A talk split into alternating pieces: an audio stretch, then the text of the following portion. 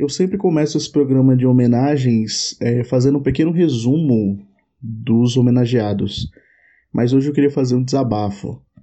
É, fazendo uma pesquisa para esse programa, lendo muitos textos sobre o Toby Hooper, eu percebi que há uma certa ingratidão com relação ao trabalho do Toby Hooper, há uma certa um certo hate pelo Toby Hooper, um cara que foi tão importante não só para a história do cinema de gênero, mas para o cinema no geral. Muitas coisas estipuladas nos filmes de hoje, para você jovem, foram inventadas pelo Toby Hooper lá em 1974 e também ao longo de sua carreira. Inclusive, vários textos desses estavam presentes após o seu falecimento em 2017. Então, é revoltante, é triste, mas o respeito ele tem que estar acima de tudo. Senhor Toby Hooper, aonde estiver, foi sim um marco na história do cinema. Por muitos não considerado o mestre do horror, mas é sim o mestre do horror.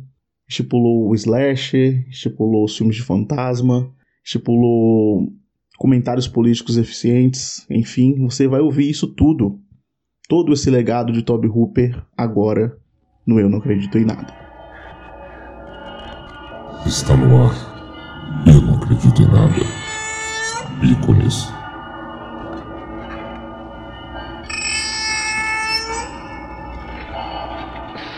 Começando mais um Eu Não Acredito em Nada, meus amigos.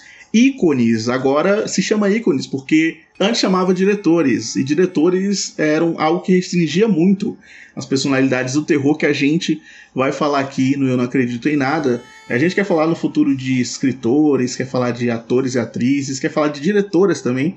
Então a gente mudou o nome aí para Eu Não Acredito em Nada Ícones, e hoje nós vamos falar do senhor Willard Tob Hooper, ou mais conhecido como Tob Hooper, diretor do e criador, né, o realizador de O Massacre da Serra Elétrica, o clássico de 1974, e também Poltergeist lá de 1982. Eu sou o Thiago Cinéfilo, também o ícone, estou aqui com dois ícones da cultura pop, a gente pode dizer assim. e do terror também, né? É, como sempre aqui, ele meu parceiro, Will Weber do Geek Guia. Tudo bom, Will? Olá, Thiago. Olá, pessoas. Olá, Diego. Seja muito bem-vindo também. Olha só, Opa. estreando então agora o ícones, né? Aqui do Eu Não Acredito em Nada, esse momento sensacional pra gente exaltar ou não pra gente falar bem ou não de alguma figura do terror. Mas lógico que a gente vai exaltar, que a gente vai falar bastante coisa, falar da vida, falar das obras, rir um pouco porque tem as trecheiras que a gente gosta, né? Então é Sim. isso, nada melhor que esse programa sensacional e com um ícone já incrível que é, né, este, este diretor, né, que mais parece um, um, professor de, de humanas, que é a cara do professor de humanas, né, que é Toby Hooper. e também ele, como eu falei, né, também o ícone aqui, que estreando na temporada, na nova temporada já, é, e é uma figura aí carimbada, uma das pessoas que mais participou do Eu Não Acredito em Nada, Diego Qualha. Opa, é um prazerzão estar aqui de volta, sempre amo gravar com vocês. E um prazer demais pela primeira vez estar falando do Toby Hooper, que é um diretor que é um reizinho, né? Um reizinho da praça, um reizinho, um reizinho da política, da violência. Eu diria que um cronista do horror norte-americano, eu diria assim. Da Queria fazer América, uma denúncia aqui com o Diego Qualha, porque a gente estava conversando hoje no WhatsApp. Eu, eu falei pro Diego, é, perguntei, Diego, tá tudo certo pra gente gravar hoje? O Diego falou, não, tudo certo, tranquilo, desculpa demorar para responder. Inclusive, acordei cedo pra maratonar os filmes do velho. Ele falou exatamente isso. Falou exatamente. Maravilhoso. Maravilhoso. Toby Rubio nesse momento no seu túmulo revirando-se. Ah, mas ele pode ser velho e reizinho, né? Pode, pode, pode, ser, pode ser sim. Pode ser. Vamos lá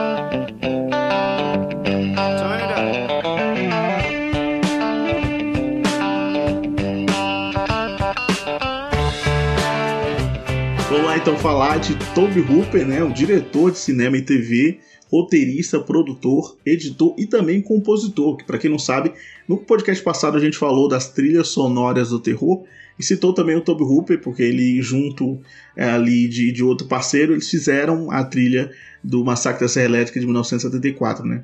O Toby ele nasceu em Austin, Texas, no dia 25 de janeiro de 1943 E como eu falei, foi mais conhecido aí pelos clássicos O Massacre da Serra Elétrica de 1974 e Poltergeist de 82. E para muitos, ele é considerado o pai do slasher.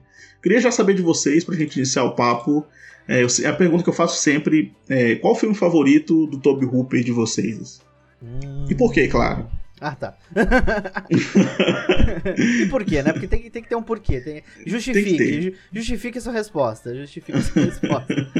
Cara, eu, eu confesso que o primeiro filme que eu, dele que eu tive contato foi o Massacre da Serra Elétrica. Então, né, pra mim é um ícone, assim, uh, do, do slasher. E além disso, foi um filme que na época eu assisti muito novo eu tinha muito medo do filme por conta daquela maldita introdução que falava que o filme, né, era baseado numa história que aconteceu e não sei aonde, e não sei o que. Sim. Então eu tinha medo daquilo.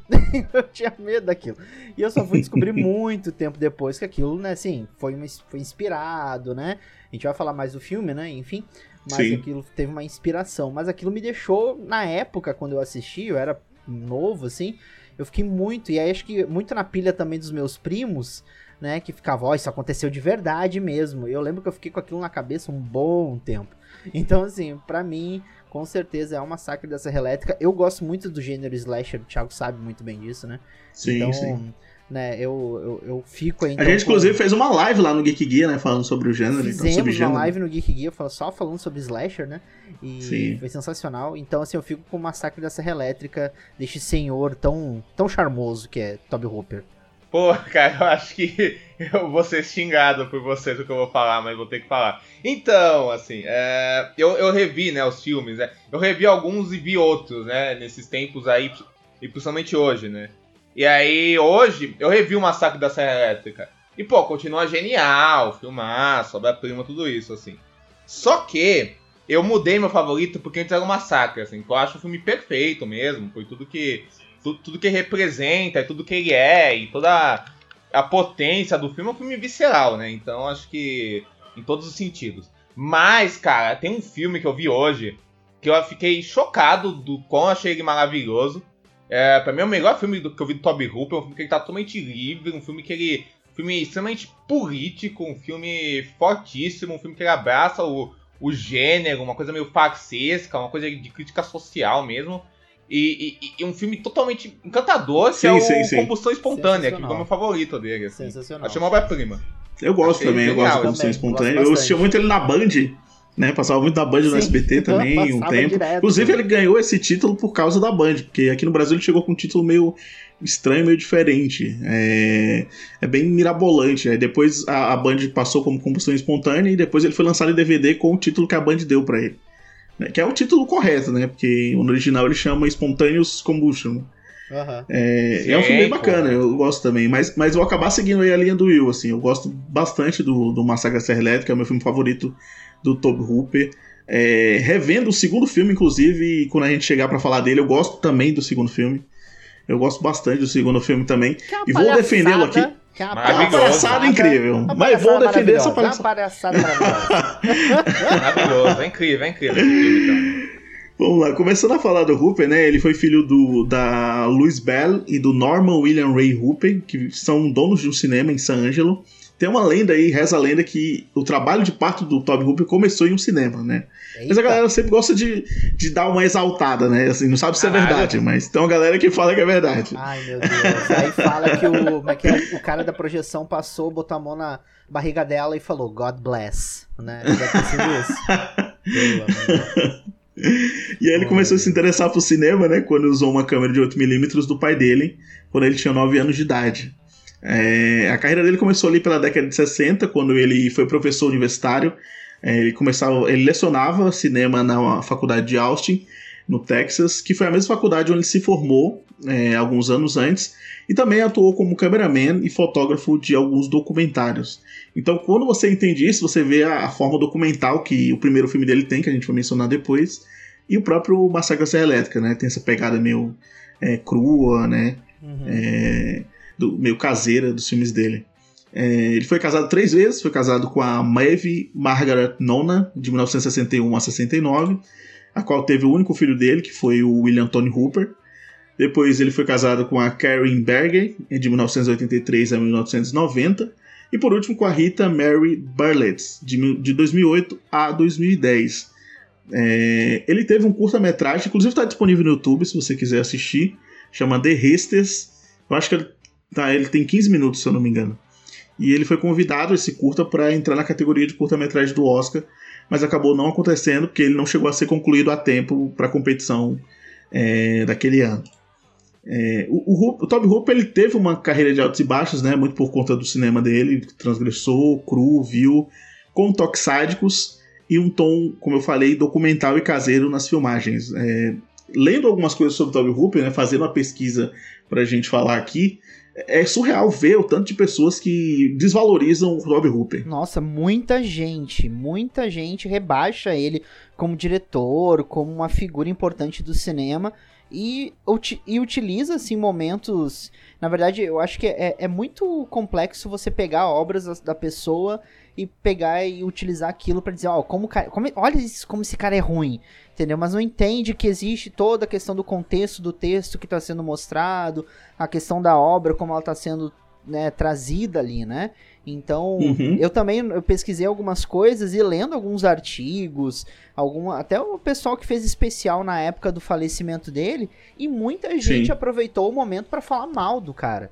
Então, assim, Exatamente. sabe, é, parece que, assim, ah, vamos aproveitar agora esse momento para falar o que a gente queria falar mesmo, assim, vamos falar mal do cara.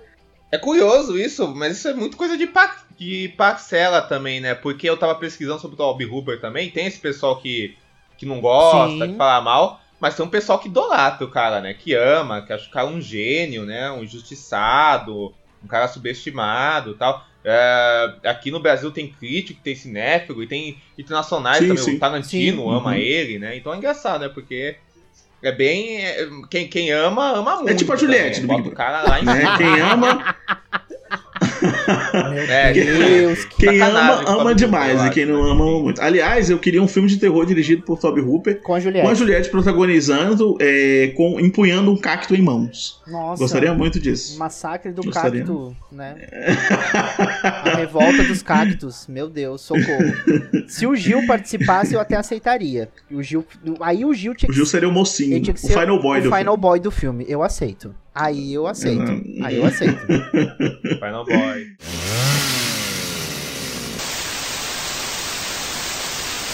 Falando dos filmes do Toby Hooper, né, ele começou lá em 1969 com o Egg Shells, é, que é um drama surreal psicodélico sobre graduandos da Universidade do Texas, compartilhando uma casa em Austin na parte final dos anos 60. Esse filme está disponível no YouTube para quem quiser ver. É, tem duas opções: tem o, só o filme e tem o filme comentado pelo próprio Toby Hooper. E tem as legendas automáticas lá do, do YouTube, né? Que apesar de. É, você, é, é bom você manjar um pouquinho de inglês para entender mais. Sim. Mas ela ajuda bastante ali, né? Esse filme é escrito, dirigido, produzido, editado e com a fotografia do Toby Hooper. Aquele trabalho de faculdade mesmo que ele fez ali, né? No, em 1969. Um filme totalmente experimental, de baixo orçamento é, dá pra perceber isso quando você assiste o filme. Aliás, eu gostei, eu, assim, eu achei ele bem. É, é, muito bom. Eu gosto da parte, da parte normal do filme, eu não gosto, eu gosto da parte experimental. Apesar de. Viajadona, né? É, exato. Sérgio, eu gosto é muito. muito. Mais apesar de eu ser uma é pessoa. Sim, apesar de eu ser uma pessoa que, tipo, eu não sou um grande fã do cinema experimental, assim. É, eu, Thiago tá errado. É algo, é, é algo, desculpa, é algo que eu tô apre... Desculpa cinema experimental, desculpa diretores. Desculpa, cin... desculpa cinéfilos. Desculpa Mas eu, eu não, tô... erradíssimo. eu, erradíssimo. Eu, eu tô apre... eu estou é, aprendendo ainda, estou, como é que eu posso dizer, formando meu gosto com cinema experimental. Engatinhando. Engatinhando, aprendendo ainda. É, daqui a pouco tá comendo inteiro. Ai, que maravilha.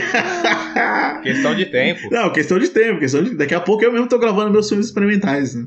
Mas, Lógico que sim. Mas eu, olha, eu, esse Eggshells ele pode ser o começo disso, porque eu gostei muito mais das partes experimentais, assim, do que necessariamente da trama do filme mesmo, né? É, é, com certeza. Esse filme ele teve a ajuda do Kim Henkel né, no roteiro, que inclusive o próprio Kim ele tenta a sorte como ator. O Kim Henkel é o parceiro do Toby Hooper ali, que eles formaram junto com uma produtora no, no Massacre Serra Elétrica, ele também ajudou a escrever. É, esse filme ele nunca foi lançado no cinema, né? Porque foi um trabalho é, de conclusão de curso ali do Toby Hooper. É, mas em 2013 a Arrow Filmes do Reino Unido lançou uma edição especial com dois discos em Blu-ray do Massacre da Serra Elétrica Parte 2. Aí tanto o curta, o The Restes, quanto o Eggshells, ele, eles vêm como extras em versões totalmente restauradas, né? Então, eu ia falar que esse filme é interessante porque o Toby Hooper, ele era, ele era fã disso, ele era dessa, dessa linha do cinema experimental tal, assim.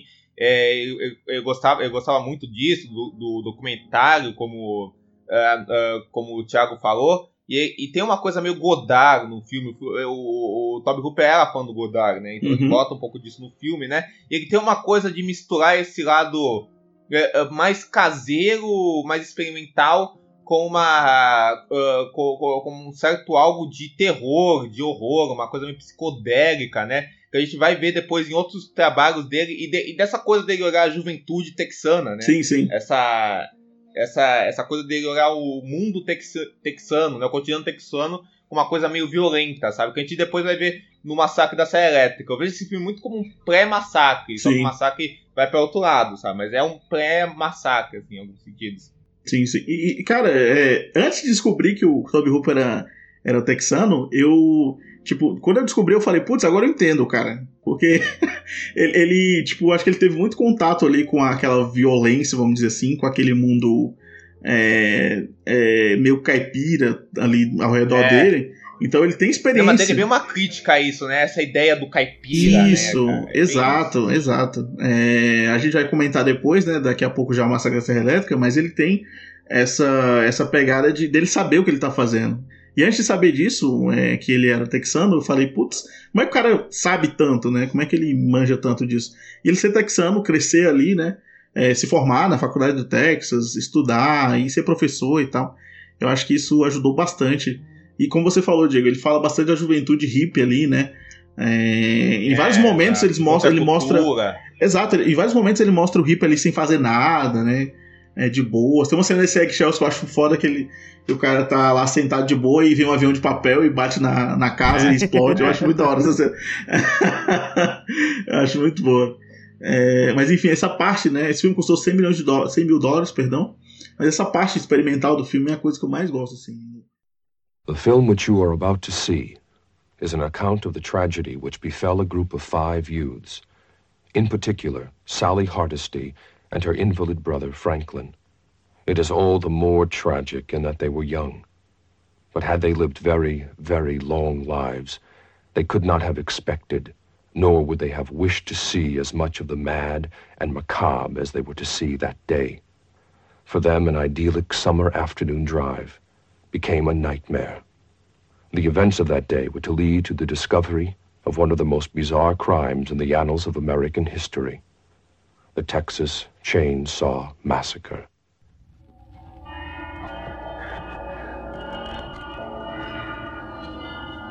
O segundo filme é o The Texas Chain Massacre, né? Que aqui no Brasil ficou o Massacre da Serra Elétrica. que poderia ter sido o Massacre no Texas, ou o Massacre da Motosserra.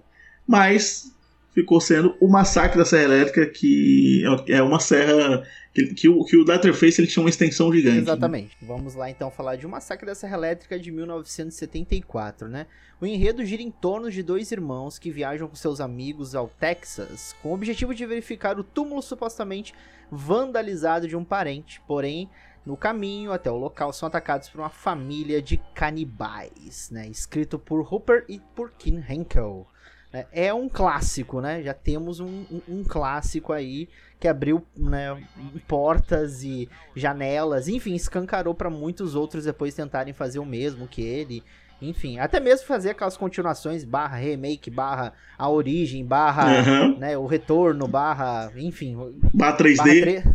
Nossa, Forever, né? são sim, aquelas sim, coisas sim. horrorosas que fizeram depois, né? Cara, é um filme, como eu falei, o meu favorito. É, era antes, muito tempo, o meu filme favorito de terror. Assim, ele perdeu o posto Olha. pro Exorcista, mas é, é, com revisitas eu, eu gosto cada vez mais do Massacre da Elétrica. É, eu acho um, um, filme incrível. É um filme que ditou muita coisa no cinema, muita coisa que veio depois, né? A gente comenta sempre quando a gente vai falar. A gente já falou aqui de Halloween, a gente já falou do, é, de Slash e tal. E o, o, o Massacre da Serra Elétrica é o filme que ditou, né? Isso que ditou, que, que fez as coisas acontecerem no Slash, como o assassino mascarado, a, o conceito de Final Girl, enfim. Tanto que o, o Toby Hooper é por muitos considerado o pai do Slasher, né? Tá certo que o Slash veio muito ali do Giallo da, da Itália, mas tem muita coisa também que foi feita ali pelo Toby Hooper, né? Então, é, o, o Massacre da Serra Elétrica ele tem isso dessa crueza, é, de, dessa coisa caseira, como a gente já falou e tal. Então, é, para mim é um dos filmes, é um filme muito especial, assim, revendo até hoje. Eu acho que é, as, algumas pessoas podem achar ele mais lento ou podem achar tosco, enfim, essa juventude de hoje. É, mas é, cara, o jovem, é, o jovem, vendo com a cabeça, o jovem, o jovem, né? Mas vendo com a cabeça, se você transpor a cabeça, sua cabeça para época, se você entender que tudo aquilo que foi mostrado no Massacre da Serra Elétrica não existia antes desse filme que você assiste aí é, de slasher, você vai entender a importância desse filme. Não, além disso, eu acho que você pega a maioria desses filmes hypados de terror hoje em dia não chega nem aos pés não, do Massacre não da Serra Elétrica. Não, com certeza. Não com certeza. Diego, eu sei que você quer falar de Midsommar, pode falar, Diego. Não sei que você quer. Não, nem quero, não, pô. já, tá, já tá desgastado até eu falar, já virou piada pronta. Mas assim, né, pô. Mas assim, mas o Massacre, cara, ele é muito foda, né? Porque ele é um filme que ele tem isso que você falou, Thiago ele tem uma fisicalidade, cara, que é incrível, cara. Ele tem, é, é, ele tem umas cenas, por exemplo, a primeira cena quando o carinha morre, né? Uhum. Que a gente nem vê, nem vê direito cena, ele, ele morrendo, mas a gente Sim. sente aquilo de um jeito, de, de, como a câmera tá próxima daquelas pessoas, que é, que é inacreditável, sabe? Então os movimentos, ele tem, ele tem uma coisa, essa, esse teor caseiro mesmo, como, se ele tivesse naquela, na, dentro da, preso naquela família de caipiras, e por isso o final do filme é tão cartático, estranho, o filme vira tipo um ritual meio. Uh, meio do bizarro que existe, sabe? Sim, sim. Uma América escondida, sabe? Por isso eu acho que o, que o Toby Hooper é meio cronista. Porque ele fala de, de uma América que, que não olha pela mesma, sabe? Uhum. Que se esconde, que se. Que, que é deformada, que é perversa, sabe? Que, que, que, tá lá, que tá lá destruída e, e ele mostra isso corporalmente, sabe? Sim, sim. Uh, na, na, na, naquela deformação que esses personagens passam daquela coisa caseira mesmo, sabe? Bem, bem na cara, sabe? Assim, um, um pré-cinema footage, né? Que a, que a, gente depois vai ver sim, tal, sim. assim. Então eu acho inacreditável esse filme. É um filme que você vê que você fica, nossa, cara, eu tô. tô dentro do inferno, sabe? É fantástico. Exatamente. Só acho que você definiu bem, assim. É algo que a gente é, tá vendo mas parece que as pessoas não querem que Exato. a gente veja, sabe? É um, é um negócio que parece meio é. escondido. Assim. Tem um plano, inclusive, que eu acho muito da hora, esse close-up que ele dá no olho da, da Sally ali, que você acha que ele não vai aproximar mais a câmera, mas ele na aproxima hora do bastante. Jantar, né? Na hora do ah, jantar, é, é. Exato, na hora do é jantar. essa cena. E a, e a cena dela dela toda ensanguentada no final. É maravilhoso aquilo, né? Uhum. Ela chutando e tal. É incrível. Assim. É a catarse, né, cara, de tudo que ela passou. Sim, sim. E esse filme tem um puta, é, um puta último ato, vamos dizer assim, sim. né? Que depois que, é, o, que o irmão dela morre, da, da Sally, o Frank, é, depois ele só vai acima, assim, ele só vai subindo na tensão, né? É, e termina ali com aquela dança, né? Do Letterface, aquela coisa icônica, aquela é, cena. Né? Que é uma coisa que muita gente hoje em dia pode ver, nossa, que, que zoado, que engraçado, uhum. por que, que tá fazendo isso do nada? Mas é aquela coisa, né? Representa essa coisa do bizarro, cara. Uhum. Que as pessoas, não, não sendo pessoas normais, né? Que não agem normalmente, assim, a dança é meio um ritual uh, sanguinário mesmo, sabe? Sim. Daquelas pessoas que não, que não seguem as mesmas normas sociais que nós seguimos. Né? Uhum. Então eu acho incrível também, né? É muito foda.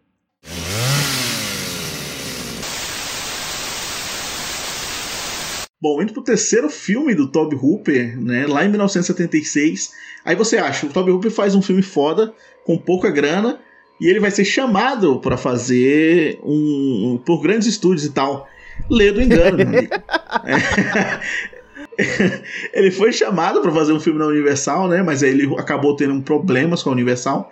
A gente vai perceber que a partir daqui é algo que o Toby Hooper tem muito, problemas dos bastidores dos Sim. filmes dele e ao mesmo tempo, ele tem uma boa relação com os atores dos filmes. É, as pessoas, tipo Robert Englund, a, a Marilyn Burns, endeusam o Toby Hooper falam assim: cara, é a melhor pessoa com quem eu trabalhei na minha vida. Mas, ao mesmo tempo, é, os executivos, os produtores, enfim, falam que ele é horrível de se trabalhar. Então, a partir desse filme, né, o Eaten Alive, aqui no Brasil ganhou o título de Devorado Vivo, é, a gente vai perceber que o Toby Hooper ele tem essa, essa parada, nessa dificuldade. O filme ele vai contar a história do psicopata, o caipira Jude, que é dono de um velho hotel à beira do pântano no leste do Texas rural. Ele aprisiona e mata os, os poucos hóspedes que se arriscam a parar no local para se hospedar e alimenta o seu enorme crocodilo de estimação com os restos mortais das vítimas. Esse filme é escrito pelo Alvin Alfest, pelo Margie Huster e pelo também Kim Henkel. É, eu, eu, gosto do, do Item Alive, para ser sincero. É, eu acho que ele, ele é diferente do, do Massacre Serra Elétrica, porque ele é todo gravado em Sim. estúdio. E é, você percebe isso no filme. Ele tem uma pegada meio. É, eu, eu, acho que o Rob Hooper quis fazer isso propositalmente. É, é uma pegada meio psicose ali no, no, na relação do, do hotel do cara, do Jude, é, com o hotel do, do Norman Bates ali, né, do Bates Motel. É, é, o, tem toda uma ambientação quando as pessoas chegam no hotel, tá tudo meio que vermelho. É como se que, que o, que o Toby Hooper quisesse montar ali um próprio universo dele. E, mas tem cara de filme B total, assim. Tem, não perde, tem uma não cara perde realmente o clima da trecheira, B. né? Não perde, não perde pelo momento Sim, algum. É, os personagens são extremamente caricatos e meio surtados, assim. É, tem, uma, tem um cara lá que, é, que chega lá, que é marido de uma. Que, que chega o casal, né? A Marilyn Burns, mais uma vez, é, fazendo um papel no filme do Toby Hooper. E aí tem. Que ela é casada com um cara e tem a filha. E aí é, é, muito estranho, porque chega lá, os três chegam e tem um cachorrinho, e aí o cachorro é comido pelo crocodilo e eles decidem ficar no hotel. Aí você fica, por quê, né? Por que isso? É, mas o filme tem toda essa, essa bizarrice. Tem cenas de nudez muito desnecessárias nesse filme. Tem uma cena que a menina tira a roupa, aí se mostra pelada, aí o cara começa a atacar e ela se veste de novo. Foi só pra Sim, mostrar é ela. só pra isso. É só. É, é muito é absurdo. É, começa a sessão de cenas avulsas de nudez do Top Hooper. É isso. mas eu gosto muito do, do, do gore do filme. É, os efeitos do, práticos ali do crocodilo eu acho bacanas também. Esse filme eu vi uma vez na televisão, eu nunca vi inteiro esse filme. Eu lembro do começo, tem o Robert Eggers nesse filme, não tem não? Sim, sim, foi o primeiro é estreia, filme dele. É a estreia dele. É a estreia dele. Ah, é a estreia dele. Olha só. É a estreia... Curioso, é um parceirão, né, dessa, dessa, dessa turma né, de diretores de, de terror, né? O F, ele fez várias coisas com o Wes Craven, fez muita coisa com o Toby Hooper, sim, né? Sim, O Wes Craven, inclusive, que, que gostava muito do Toby Hooper, né? Dizia que era uma das inspirações dele e tal, adorava.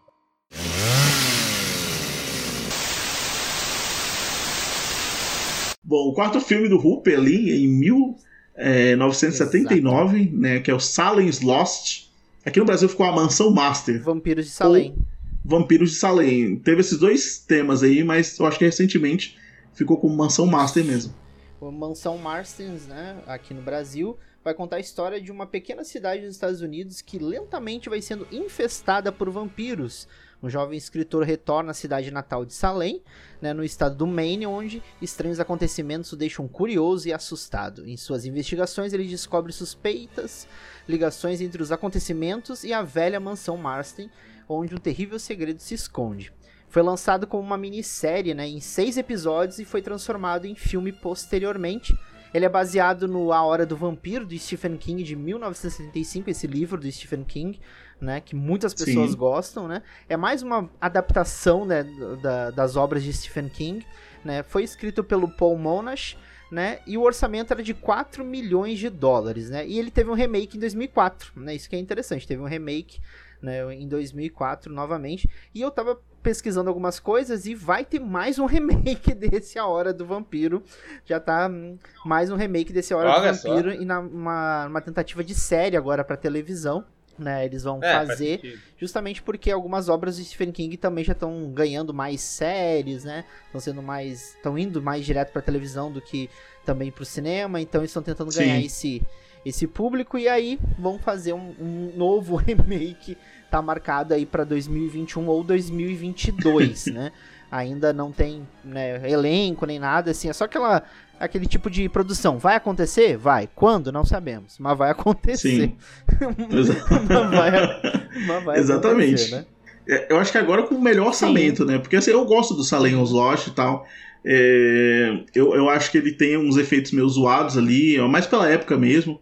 Apesar do, do orçamento ser de 4 milhões aí, que o Rupen pegou, que é muito maior do que o do primeiro filme e do, do segundo filme dele. Mas eu acho que ele, o, assim, diferente da crueza que, que a gente está acostumado do, do Toby Hooper, esse A Mansão Master, o Salem's Lost, ele tem uma certa.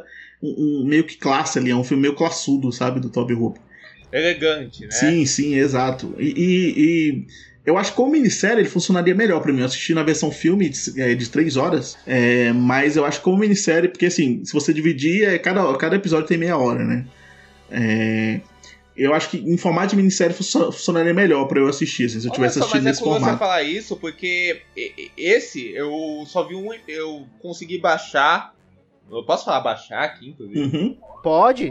Pode, pode, pode falar. Fica à vontade. Inclusive, inclusive, inclusive eu, eu, consegui, eu, consegui baixar é, é, o Silent Lost em formato de minissérie, assim. Eu consegui achar, porque eu, porque eu pensei, ah, nossa, se, hum. se, o cara lançou como minissérie, eu vou ver como minissérie, né? Não vou uhum. horas Até porque eu tava vindo de um filme de 4 horas. Eu falei, não, calma. Snyder Cut, né? Pior que não, foi outro. Pior que não, pior que não. E aí, e, e aí eu, eu falei, nah, vamos nessa, né? E uhum. eu só vi o primeiro episódio, né? Sim. E gostei muito, funcionou pra mim nesse formato de minissérie, porque eu achei realmente não parece essa coisa mais uh, descarada, vai, vamos dizer, que o Tom Cooper tem na violência, né? Uhum. No, na, na, no suspense, no terror, né? No gênero, né? Lida. Mas sim, eu sim. achei que ele tem um tom de de clima, de ambientação muito forte. Eu gostei muito, assim. Uhum. Me lembrou uma, certas coisas que ele vai fazer até no, no futuro, sabe? Nessa coisa de, de ambientar num, num cenário, sabe? Assim, sim, sim. Bem legal. É, ele tem essa pegada mesmo. E aí, tipo, esse esse filme, assim, ele, ele vai muito de 880, né? Ele tem essa, essa coisa de ambientação boa, mas ao mesmo tempo na hora que o monstro do filme principal aparece, que ele tem uma aparência parecida demais, ali com o Nosferatu, demais. eu acho que o filme fica meio galhofa ali no, no final já. Tem umas cenas muito. Porque os atores, eles não são tão. É, tem, tem um protagonista que é da hora, mas os, os outros atores que permeiam ali, eu não acho eles tão bons. Então acho que com o tempo ele vai perdendo. Tem umas tramas que não precisa, tem uma trama de traição que eu não gosto muito, é, que eu acho que não precisa estar tá ali. Mas ele, ele tem o seu charme, eu acho que o Silent Lost tem o seu charme. E esse remake vai vir agora, eu acho que vai vir com bastante orçamento, né? Porque a, a história, história, é boa, boa. cara. Eu, eu não vi boa. esse. Eu não vi esse remake de 2004 também não, também não. É, ainda. 2004 também não. Podiam chamar uma, o Mike Flanagan pra fazer um negócio assim, né? Tipo um Silent Lost, né? Sim, Nossa, podia, a cara né? Dele, a cara podia, dele né? rolar, né? um negócio assim. Já que, ele, já que ele, ele gosta tanto do Stephen King e tal, ele tá saindo, saindo bem. Talvez um, talvez um Ariasta. Ai, que... É, não. Para. Nossa, bem bem, Para. Ele ia transformar Para. Ia transformar um... Nossa, imagina o que ia falar. Nossa. Respeita o convidado. Respeita então convidado já. Né? Para. Tem uma coisa pra dormir. Terrified. Terrified. You will scream with terror. You will beg for release. But there will be no escape. For there is no release vamos lá para o quinto filme, né? Antes disso, teve, no período de dois anos, o Rupp ele foi expulso do cargo de diretor Deus. de duas produções. e foi o, The Dark em 1979 e o Venom em 1981, né? Que aí ele já mostra, como a gente já citou, essa personalidade dele difícil por trás das câmeras. E, e é só o começo que a gente vai ver aí depois que, que o Toby Hooper, ele, ele inclusive um, das, um dos grandes problemas dele não ter tantos grandes trabalhos assim é essa personalidade dele. Mas antes disso, a gente, em 1981, a gente vai falar aí do The Fun House, que aqui no Brasil, um título maravilhoso. De pai para entrar, reza para sair, né? Que, que antes eu achava que era uma, uma é, genialidade dos produtores brasileiros, mas na verdade não. Esse, essa frase tá no subtítulo do, do pôster do filme original. Então tá The Fun House, aí embaixo tá em inglês, né? Pai para entrar, reza para sair. E aí eles pegaram essa parte e traduziram como título do filme aqui no Brasil. Caralho. Acontecimentos bizarros ocorrem quando quatro adolescentes visitam um parque de diversões local para uma noite de diversão inocente e decidem passar a noite escondidos dentro do trem fantasma no parque fechado. Esse filme ele tem o roteiro do Lawrence Block e, cara, é um dos meus filmes favoritos do Toby Hooper. Divertidíssimo, assim. Eu, eu acho incrível esse filme. Eu assistia muito ele nas madrugadas da Globo. É, passava ali no Sim, Corujão, geralmente. Demais. E é um dos meus filmes favoritos e foi o filme que iniciou essa parada dos parques de diversões assustadores. Assim. Se você vê hoje Parque do Inferno, esses outros filmes aí que tem parque. O próprio Nós também, que o Jordan Peele fez ali sim, um parque meio assustador. Aham, perfeito. Né? é, a gente pode ver que tudo se originou ali no, no Pago para entrar, Rezo para sair. Né? Esse filme, eu acho que ele tem umas, uma, umas, umas sacadas muito, muito assertivas, assim, do, do Toby Hooper, né? Porque tem um, tem um plano, acho que Sim. logo quando mostra o parque fechando, que eu acho foda, que ele vai mostrando assim, a, o parque começa a se apagar as luzes, né? E Puta, esse, esse plano é muito eu foda. Eu acho muito foda. É muito Inclusive, foda. o Hooper, é, ele, ele fez uma grua maior do que a roda uh -huh. gigante do parque. Maior que a roda gigante. Pra poder. Só por causa desse plano. Só por causa desse plano. Tipo, então eu acho sensacional cara, porque ele vai é mostrando muito tipo, foda. todo mundo indo embora, né? Os negócios parando, os brinquedos parando de funcionar, tudo fechando. Pra dar, acho que aquela sensação mesmo de que, ó, vai acontecer uma merda aqui. Tô falando. Uhum. Né? Tem adolescente? Vai dar merda. Então, assim, vai dar merda. O Toby Hooper, vocês falando, o Toby Hooper tem uma coisa que, assim, até nos piores filmes dele, eu acho que ele é um cara que ele, ele demonstra ter um domínio, vocês falam dos planos, ele demonstra um domínio de Sim. cena, assim, impecável, né, cara, assim, ele é um cara que entende muito dessa, dessa parada, né, eu acho que, que, que é um cara que consegue te emergir em como cada cena é filmada e pensada, e em como contar as histórias dele de um jeito bem apaixonante, né, eu acho que que até, até, até nos filmes ruins dele, ele tem, um, tem alguma cena que você fica, caralho, olha o que esse sim, cara tá sim. fazendo, né? E aí eu acho que quando, que quando, que quando junta com, com um trabalho, né, que, que mais inspirado, aí você vê, né, a genialidade do sim, cara. Sim, e, e tipo, é, você falou desse controle, esse, o início desse filme é muito bom, porque ele faz uma homenagem dupla, né? Ele faz uma homenagem ao Halloween e faz uma homenagem também ao Psicose. Então, a, a cena inicial do filme é, e aí você vê que o Toby Hooper ele tá gostando de fazer, sabe? Quando você sente que o cara tá se divertindo fazendo o filme e tal. Ele sempre dá um jeito de colocar personagens ali que gostam é, de, de, terror. Todo filme dele, é, no, no Silence Lost tinha também um, um, cara que gostava de terror, que tinha várias coisas. Nesse filme também ele coloca um molequinho é, que gosta de terror. Então, é, ele, ele, tem esse domínio, né, essa ambientação que ele criou aí nesse, nesse filme, que eu gosto demais. Eu, eu comentei isso até com eu numa live, que eu acho que os personagens desse filme, eles, são, eles têm momentos, assim, eles ditaram muitas coisas do Slasher, porque eles têm momentos inteligentíssimos uhum. e momentos totalmente idiotas. O mesmo personagem. O mesmo personagem é, tem momentos de, de, de genialidade, mas ao mesmo tempo ele faz algo idiota em seguida, sabe? Tipo, extremamente falho, né? Não, até porque tem um que começa a discursar do nada, a, tipo um monólogo, aí o cara morre. Aí você fala, tipo, o quê? É, tipo, é assim, exatamente. Mas assim, é, é, justamente isso. Acho que essa construção boa do, também do, da ambientação, o, né? E eu acho uma coisa bem interessante do, do filme é como eles utilizam bem o cenário do parque, né? Então aquele parque ali é bizarro. Aquele parque é horroroso. Então, assim, tudo ali é, é, é, é, feio, é mal feito, mas é proposital, né? É bem para parecer aqueles parques itinerantes que ficam vagando por aí, aqueles circos estranhos que surgem do nada, assim, naquelas cidades do interior, né? Então, é muito bom como, como, ele, como ele consegue trabalhar isso, né? E de uma maneira, cara, que você acredita naquilo ali que tá, que tá ocorrendo. Então, e o mais, mais engraçado é que tudo no parque é bizarro, então assim, nada é atrativo. Então você não entende porque aquelas pessoas estão ali, porque tudo é meio sujo, as pessoas são estranhas, tudo é meio sujo, é meio. São, as atrações são bizarras. São grotescas, então por que, que essa galera tá aqui, entendeu? Não faz sentido. Cara, eu morei em cidade pequena, é, no interior do Ceará, e ia realmente os circos pra lá Assim, não nesse nível do. do, do, do entendi, entendi, do muito, entendi muita coisa da sua infância agora.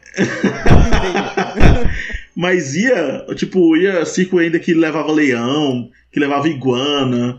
e aí os leão era extremamente é, magro, sabe? Porque eles comiam, tipo, muito pouco. Então era um negócio muito bizarro, sabe? Era Meu muito Deus. bizarro.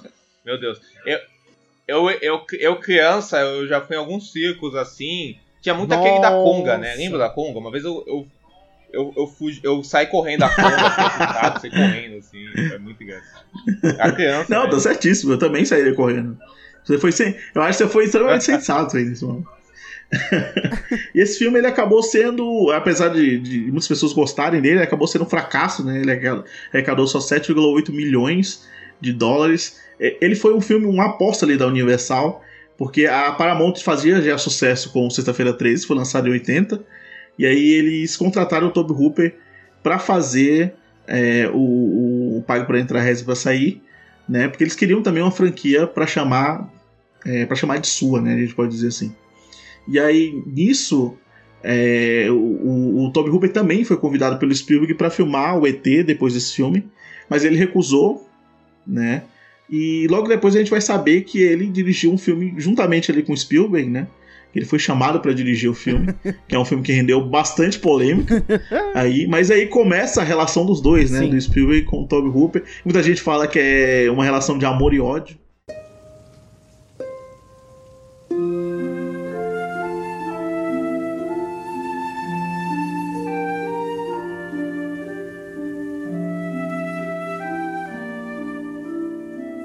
Em 1982, Poltergeist, aqui no Brasil, Poltergeist, o fenômeno. Tem que ter um subtítulo, né? Tem que ter um subtítulo. Tem que ter, tem que ter, tem que ter. O remake no Brasil, o remake aqui no Brasil tem subtítulo também ou é só Poltergeist? Acho que é só Poltergeist. Ah. Não, se facilitar, é eles, eles, iam colocar Poltergeist é, o remake, se, se deixasse. se deixasse. olha, se é, deixasse. Uma boa, né? Eles... Talvez Poltergeist o filme mais famoso sim. do Toby Hooper, né? Sim. Talvez, né? sim, sim. Muito por causa da treta que a gente vai comentar. Tipo assim, é, exatamente. Vamos se a gente pensar no em público civil. Sim, sim. Lá, né? Não gosto dos títulos, mas talvez seja, né? Os meros mortais, os meros mortais. E trazendo a sinopse de Poltergeist, né, de 1982, situado em um subúrbio da Califórnia, o enredo se concentra em uma família cuja casa é invadida por fantasmas que são, né, fantasminhas do mal lá que sequestram sua filha mais nova na tentativa da família de trazê-la de volta ao mundo real. Eu preciso fazer só um comentário sobre esse filme que muita gente tinha medo das manifestações. Eu tinha muito medo da médium desse filme. Eu tinha medo da. Era, era, era meu medo era também, dela, não era, também. sabe? Era, o meu medo era dela. Eu tinha medo da figura dela, né? A atriz assusta mesmo. A atriz assusta, né? Foi escrito e produzido pelo Steven Spielberg, tem efeitos, né, especiais, efeitos visuais feitos pela Industrial Light and Magic, né, que hoje é conhecidíssima, né, foi conhecida por fazer diversos outros filmes, enfim. E a ideia original era que Poltergeist fosse uma continuação de Contatos Imediatos de Terceiro Grau, né, filme que também conhecidíssimo, muitas pessoas adoram, né? Mas o Hooper deu uma ajuda para que o projeto se guiasse mais para o terror do que para a ficção. E deu certo. Nesse ponto, deu muito, deu muito certo, né? O Spielberg, né, dirigia o, o, ET, né, pela Universal, né, na mesma época e não poderia dirigir nenhum outro filme de outro estúdio, né? Boatos dizem que o próprio tomou as rédeas da direção depois de uma briga feia com o Hooper, né? Coincidentemente, ambos os filmes foram lançados com uma semana de diferença, né?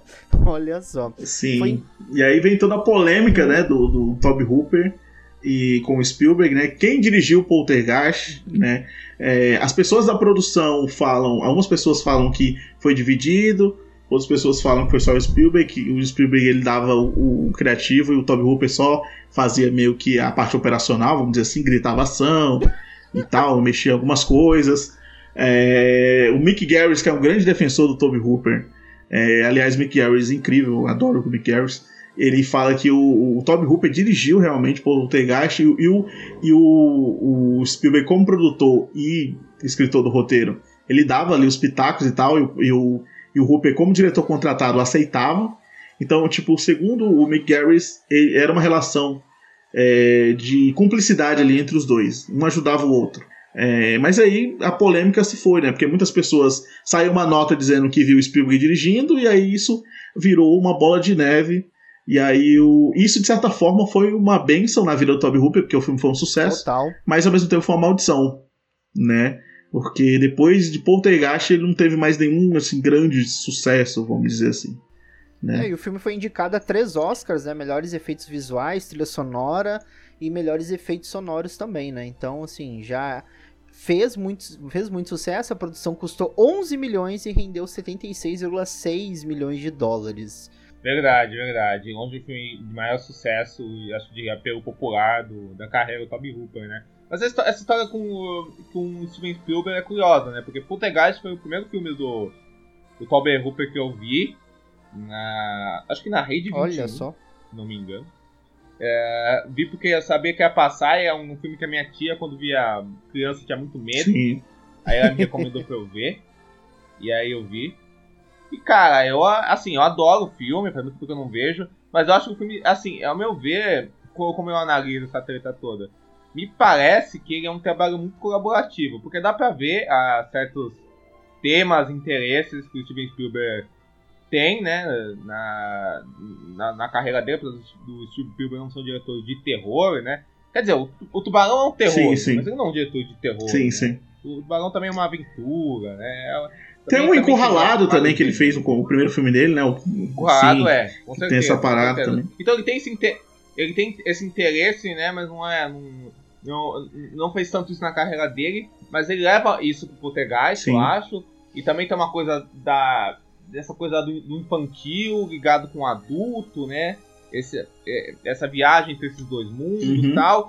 Ao mesmo tempo, eu acho que o Toby Hooper, assim como diretor, é, acho que contribuiu assim pro filme. Eu vejo uma atmosfera dele e um jeito dele olhar o núcleo familiar americano que é muito uma coisa, um interesse dele, sabe? Assim, uma coisa que ele coloca meio que o foco também, assim. Não que o Spielberg também não tenha isso na parte do, dessa família norte-americana, mas acho que a forma que o Toby Hooper olha isso, toda a atmosfera que ele, que ele embala é muito particular, sabe?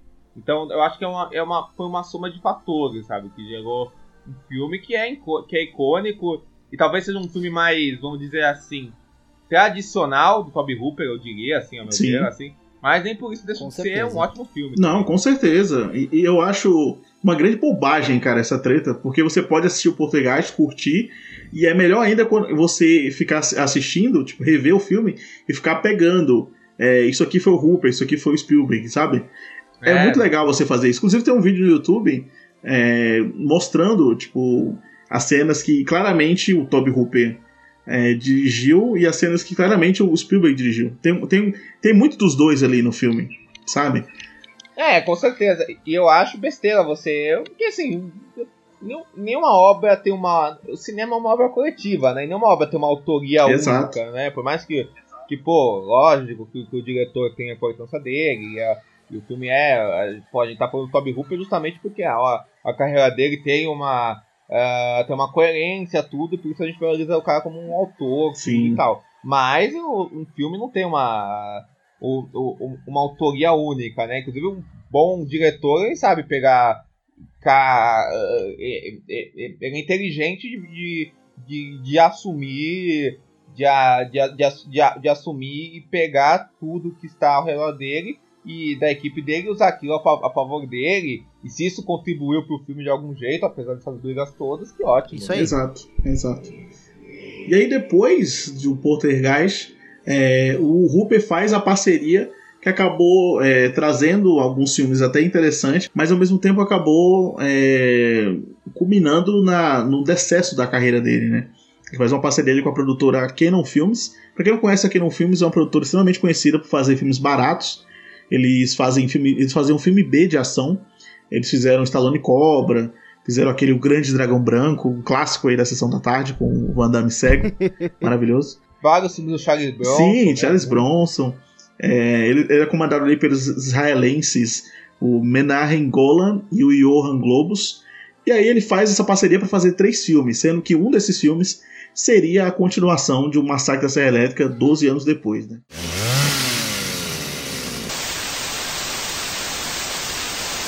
O sétimo filme ali do Toby Hooper, que é o Life Force, aqui no Brasil ficou como Força Sinistra.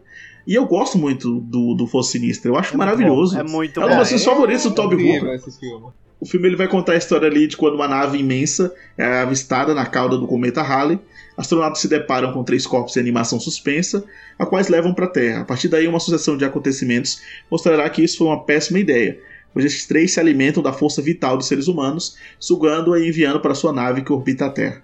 Esse filme é baseado no romance The Space Vampires, do autor inglês Colin Wilson, que inclusive odeia o filme. É, ele detesta o filme. Ele detesta porque na parte do, do livro não tem a parte do Cometa uhum. Halley, né? Porque nessa época, o Cometa Halley ia passar em 1986, né, na Terra. É, ele passa a cada 70 anos. Então, em 1985 saiu muitos filmes é, com, essa, com essa pegada, né? É, abordando o Cometa Halley para pegar carona aí no, no, nesse evento, né? É, ele não gosta por causa disso, né? O roteiro tem o, Don Jacob e o Dan O'Bannon, que foi o roteirista de Alien, o oitavo passageiro e a volta dos mortos vivos. E o filme custou ali 25 milhões e arrecadou apenas 11 milhões. E aí, esse foi o filme de maior orçamento da carreira do Toby Hooper. Se você pegar 25 milhões hoje, amigo, é um negócio muito de filme pequeno, assim, vamos dizer assim. De filme uhum. médio, né? Vamos dizer assim. É... E aí eu adoro o Força Sinistra, que eu acho que ele tem ali alguns comentários extremamente sutis sobre sexualidade, sobre o desejo aflorado e tal. Sutis não. não sei se é tão sutil assim, não, viu? Eu achei um filme todo muito sensual, ao meu sim, ver. Sim, assim. Ele tá falando muito desse. De, de, de, cada cena dele, o jeito que ele olha o corpo tal, as, as, as, particularidades dele, vamos dizer, sabe? Esse, essa coisa do, do prazer que você falou, mas ao mesmo tempo o horror, sabe? Eu acho. E o jeito que isso vai se. se, se isso vai explodindo, sabe? Eu acho eu, eu, eu, e ao mesmo tempo é um filme muito. Engraçado, é um filme muito escrachado também, Sim. né? É um, filme, é um filme muito escrachado, uh, mas muito sutil, uma boa palavra mesmo. Porque, porque ele tem uma sutileza, mas ao mesmo tempo ele tem um rompante nessa sensualidade, nessa coisa do prazer, nessa coisa do bizarro, né? Essa coisa do assustador, que é, que é muito forte e é um filme de uma criação estética hipnotizante, né? Você fica meio, porra, caralho, o que eu tô vendo aqui é muito. É, é um, é um, filme que respira tesão, assim, hum. é, você sabe, você sabe ó, meu lado, meu lado Ai, quinta série aflorando. É. Veio, veio a quinta série, veio correndo. Não, mas... Veio do fundo da sala. Não, eu concordo muito com o Diego nesse sentido. E, e, e não em vão, eles colocaram a bailarina francesa, né, a Matilda May, para fazer a, a, a Alien, né, a mulher do espaço. Ela é acreditada como uma mulher do espaço. É, e é uma atriz que ela não falava inglês, ela, ela meio que repetia ali, as falas com os atores, ela pegar para pegar ali o sotaque meio diferenciado, né? Ela tinha apenas 19 anos na época. E como ela é bailarina, então ela faz os movimentos meio estranhos ali, que, não, que ela não parece humana, sabe? Ela é tão perfeita, a gente pode dizer assim, que ela não parece humana. Então o filme tem essa, essas coisas assim, é, tem, essa, tem essas. Tem umas atuações até meio exageradas ali, que é meio característica dos filmes de terror dos anos Totalmente. 80. Mas você, eu gosto muito é. dessa. Como, eu, eu gosto demais de todo esse universo que o Toby, o Toby Ruby cria. Esse cuidado que ele tem, o começo do filme é muito bom. É, ele, é um filme que ele teve várias versões, porque o, o estúdio queria é, fazer cortes, né, interferir no produto final ali. Mas a versão mesmo de, de, duas, de 1 hora e 56, né? É, 116 minutos, é uma versão que mostra ali a nave, aí mostra a trilha do, do Henry Mancini. É, ele pega isso, essa, essa mistura, esse, esse clima, essa ambientação, e, e, os efeitos práticos são maravilhosos, né? Os efeitos práticos do John Distra, que ele depois ganhou o Oscar. Ele ganhou o Oscar é por Star Wars. Posteriormente ele ia ganhar pro Homem-Aranha, né? O do Sam Raimi, o primeiro. É... Então os efeitos práticos são incríveis. Inclusive a cena da autópsia levou uma semana para ser filmada, que é uma cena muito icônica ali, você acha que é de verdade ali os, os animatrônicos. Então eu adoro muito Life Force, que eu acho que aqui no Brasil podia ter tido o título de Força Vital mesmo, não precisava ser Força Sinistra. Mas ok. Força Vital, inclusive, até tem mais a ver Exato. Né, com essa coisa uhum. que o filme tem, né? Uh, enfim, essa coisa ah, você ia falar alguma coisa? Pode falar, pode falar. Aqui é mais 18. Esse programa não, é essa coisa meio. Eu ia falar. Eu ia falar sensorial, mas não é sensorial exatamente. É uma coisa sensorial sensual. Assim, né? é, é, engraçado esse filme, porque é um, é um apelo físico, é corpóreo, vai além das coisas. É um filme muito intrigante, eu diria. Assim, é fantástico. Assim, é fantástico. O segundo filme com a Canon foi o Invaders from Mars, né? Que aqui no Brasil ficou o Invasores de Marte de 1986, que é um remake de um clássico do William Cameron Menzies de 1953, que também chama, obviamente, Invasores de Marte. Isso aí.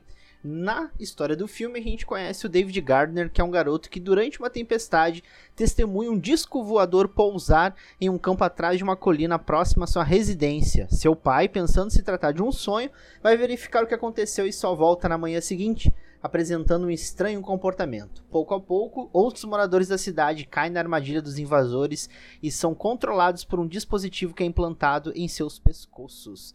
David procura ajuda de Linda é, Magnuson para impedir a dominação dos marcianos. É um clássico, né? De invasores de corpos, invasão de alienígenas. Uhum.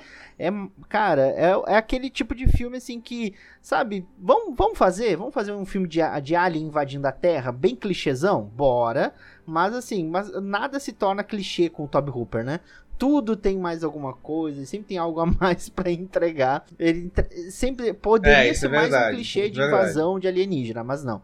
Ele sabe bem o que ele tá fazendo ali, né? Foi escrito pelo Richard Blake, o Doane Jacob e o Dan O'Bannon, né? O John Distra, né, volta nos efeitos e como diretor de segunda unidade. É interessante falar do John Dijkstra, que ele, né, ele foi o responsável por efeitos eh, visuais especiais de Star Wars e é um cara que ele detesta Sim. o George Lucas, assim. Só pra deixar bem claro. ele, ele, detesta o George Lucas. Ele foi um dos caras que brigou com o George Lucas lá, né? Lá no, né, no numa Nova Esperança, né? Lá no primeiro Star Wars, enfim. Ele é o cara que brigou com o George Lucas diversas vezes. Ele detesta o George Lucas, assim. É. Como o Thiago falou, ele é uma refilmagem, né? Custou 12 milhões de dólares e arrecadou menos de 5 milhões. Aí já ligou né, o sinalzinho vermelho aí novamente, né? Foi indicada dois prêmios Framboesa Sim. de Ouro, oh, meu Deus, no ano de 1987 por pior atriz coadjuvante, né, para Louis Fletcher e piores efeitos visuais. Eu acho que esse filme ele tem uma parada de nostalgia, assim, é... mas eu, eu não sou um grande fã de Invasores de Marte porque eu, eu odeio o advento da criança prodígio. É algo. você sempre fala isso. Que odeio. você não suporta criança. Mas nem Charlie, nem Charlie Brown, Thiago, assim, Charlie Brown. Não, não, é, Charlie Brown eu adoro. Eu adoro. Mas, mas é, o advento da criança prodígio no, no prodígio nos filmes, que, que a criança prodígio é, não devia ter tanto protagonismo, eu odeio. Por exemplo, Homem de Ferro 3. Eu odeio o menininho do, do filme. Que ele. Ah, tudo é, ele, ele é genial e tal, aquela coisa. Eu acho que existe criança prodígio, é, tem essa diferença. Por exemplo, Projeto Flórida eu acho maravilhoso. Eu adoro a Brooklyn Price naquele filme. E ela tem uma, e ela tem uma vibe de criança prodígio. Mas é, ela é maravilhosa. Ela é carismática e tudo. Nesse filme, o Hunter Carson, ele tá horroroso as atuações desse filme estão é, horrorosas e, e, ele tá é, de longe não segura o filme assim. E, e eu, eu acho eu assisti esse filme dublado e eu acho uma parada muito engraçada, porque o, o nome do Hunter Castle chama David Garner. E aí no filme inteiro a uhum. mulher, hum, David Garner. Ai, David Garner. É só assim, ela não chama, ela não fala só David, tipo, é o filme inteiro. Tem uma entonação, é, tem uma entonação. Tem uma entonação. E o nome completo dele, ela fala, ah, é você, David Garner. Tipo, é um negócio muito, muito tosco, assim, sabe? Eu não consigo gostar desse filme, mas eu, eu, eu sei que ele tem a sua particularidade. Ele é um filme uhum. que, ele, que ele não é um filme genérico, sabe? É, eu acho que o, que o de Marcha ele tem essa particularidade do próprio Toby Hooper. É, é, é até inusitado que, que o filme ele é, tem a, a, maquiagem, né, os efeitos ali do, do, do John Dijkstra. No, no, no, Life Force ele fez, inclusive foi elogiado, e nesse ele foi, foi indicado a framboesa de ouro, né? Tipo, então é um negócio muito. é, uma, é uma mudança muito grande, né? Vamos dizer assim, de, de, de, de qualidade nos filmes, né? É, se bem que o Flamboyante de Ouro não é indicativo de nada, né? É, foda-se, assim, né? Foda é, é foda-se. Indicou o Kubrick, né? Quem que são os caras, né? Cara? Porra, quem são esses caras? É, exato, exato. Mas é, tem essa parada mesmo desse filme. Eu acho que ele é um filme menor, assim, do Toby Hooper. É um dos filmes que eu menos gosto dele.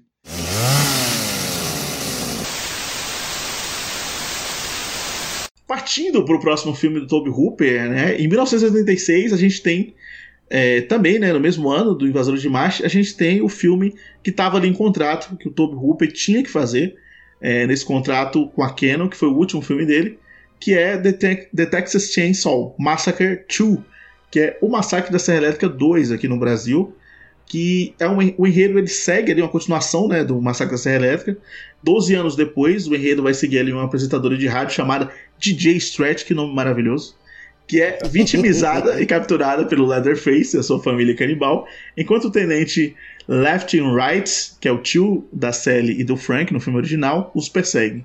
Aliás, é, esse filme, é, o, o, quem faz né, o tenente e o Left é o Dennis Hooper, que eu acho o Dennis Hooper maravilhoso. Ah, ele é um gênio, né? Ele é um gênio. O Dennis Hooper é, é, é gênio. Ele o Dennis Hooper no veludo azul é um negócio incrível. É incrível, é uma das grandes atuações dos... que eu já vi no Nossa, cinema.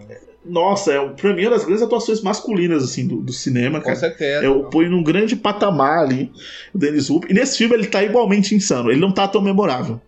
Mas ele tá igualmente insano, né? O filme, o filme ele é escrito pela, por, pelo L.M. Kit Carson. É, o roteiro original ele tinha como foco uma cidade com vários moradores canibais, mas foi barrada pelo estúdio a história. Tanto que ele custou só 4,7 bilhões, né? É, você pode ver que o orçamento vai diminuindo, né? O Toby Hooper ele teve 25 milhões no Life Force, depois ele teve 12 no Invasor de Marte e teve 4,7 ali no, no Massacre 2, né?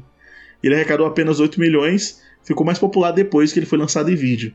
E aí ele foge do original pela sanguinolência, a maquiagem é do Tom Savini, que fez a maquiagem de Sexta-feira 13 Despertar dos Mortos, e pelo humor, né, meio peculiar ali, o humor meio ácido do filme que o Toby Hooper traz, é, que já é algo perceptível no próprio pôster, né, que faz referência ao Clube dos Cinco. Aliás, esse pôster é maravilhoso. É incrível, é, incrível, incrível. O pôster é maravilhoso Cara, eu sei que mesmo. esse filme ele divide as pessoas, né? Tem gente que odeia. Sim, esse sim, filme muito. E tal, Tem gente assim. que odeia esse filme. Tem, tem gente que ama tal. Eu admito que eu tô no time de quem ama, assim. Eu revendo esse filme, eu até, eu até. Eu tinha visto ele faz muito tempo, não lembrava nada dele, não sabia se ele era bom, se era ruim, tinha visto, sei lá, moleque. E aí, diferente, diferente do outro filme, eu nunca revi, né? Mas Uhum. revendo agora eu achei maravilhoso. Porque ele é uma, ele é uma continuação que. que vai no. É, é engraçado. Se o, se o primeiro filme ele é aquela coisa mega realista, ah, visceral, forte, sanguinolenta e, e- e- imersiva por causa disso. Esse eu acho que ele é imersivo porque ele é totalmente colorido, satírico, ah, engraçado. É uma comédia, né? O filme mesmo, né? Uma Uhum. co- é uma comédia bem Sim. sombria, né? Assim, é, é uma, é uma comédia que nenhum dos personagens. Todos os personagens são meio psicopatas. Todos, Sim. todos, todos. De, de ambos os lados, assim. É um filme, é um filme totalmente subversivo, eu acho, assim. E não tem nenhuma preocupação de. De. de, de nenhuma preocupação de. de. eh, sabe, de tentar esconder o que ele é, ao, meu ver, assim, sabe? Sim, eu sim. acho isso meio encantador no filme. Eu acho. Puta filme mesmo. Pô, o personagem do Dennis Hooper ele vai numa loja de serra elétrica e compra três serras elétricas. Ele fica com uma em cada mão e outra É, no- e uma do lado do cinto. Porra, isso é Nossa, é sádico demais. maravilhoso. Tem uma Isso é batalha de incrível. serra elétrica entre ele e o Leatherface. Pô, que maravilha. Que, esse filme é Nossa, incrível. É, é maravilhoso. E o final acaba, né, com a. com a. com a. com a DJ Stretch lá fazendo aquela, aquela voltinha gritando, lá gritando. em cima. É maravilhoso aquilo, aquilo é maravilhoso. Aquilo é maravilhoso. Ai, que incrível, que incrível esse filme. Aliás, revejo esse filme, tá? Massacre Serra Elétrica 2. É um filme que, como o Diego falou, amado e odiado. Também toda na equipe que, que gosta muito do filme, porque, principalmente se você comparar com os outros filmes que vieram depois do Massacre da Serra Elétrica, esse segundo filme é o mais original, cara. É, o muito que original. tem. É muito original. É o que tem mais. Tem uma subtrama ali também com um dos tios lá cozinheiros que ele faz carne humana. É, tem é, tem essa, essa dualidade ali entre o, a comédia. Por exemplo, tem uma parte de mega comédia que o Leatherface descobrindo a sexualidade, tô fazendo aqui entre aspas, porque ele pega a serra e fica lá meio que com a, com a serra dura, entre muitas aspas. Fica é, com a- mexendo na menina, meio que bulinando a menina ali com a serra. Em outro momento, ele tá arrancando a pele de alguém, né? E aí ele faz uma máscara de- e coloca na DJ Stretch, assim, uma máscara de pele, que é muito bizarro. E ao É mesmo muito tempo bizarro. é engraçado porque é um filme que é, é até complexo, porque a gente fica pensando, né, assim. ah, a gente tinha assim, o- no outro filme, a família dos caipiras, ela, é, ela, ela meio que. é, né, Ela, ela meio que os monstros, né? E aí, e aí nesse filme é, existe uma simpatia por eles, né? Eles são, Sim, sim. eles são meio que frutos do meio, sabe? A gente vai se aproximando deles, ao mesmo tempo que essa figura do, do xerife, do delegado, da lei, do Dennis Cooper, o cara é um psicopata, né? Então, então tem, tem muito disso de uma certa crítica que o Toby Hooper faz aos filmes dele, que eu percebo, a figuras de autoridade, e principalmente figuras de autoridade do Estado norte-americano, assim, que eu vejo que ele, que ele tira sarro mesmo, que ele critica mesmo, é bem interessante isso. Conturbada a produção foi um dos motivos da falência da Canon anos depois, né, que ela já não andava bem das pernas. Inclusive o diretor ele foi cotado para dirigir um filme do Homem-Aranha, que seria da Canon, mas que acabou nunca acontecendo esse filme. Pô, é, até graças, graças a Deus. Ah, eu, daria, eu, dou graças a Deus, porque nunca aconteceu. Mas poderia ter uma visão legal do Toby, Toby Hooper, assim, do Homem-Aranha. Imagina, tipo, imagina. Nossa. Imagina, pô.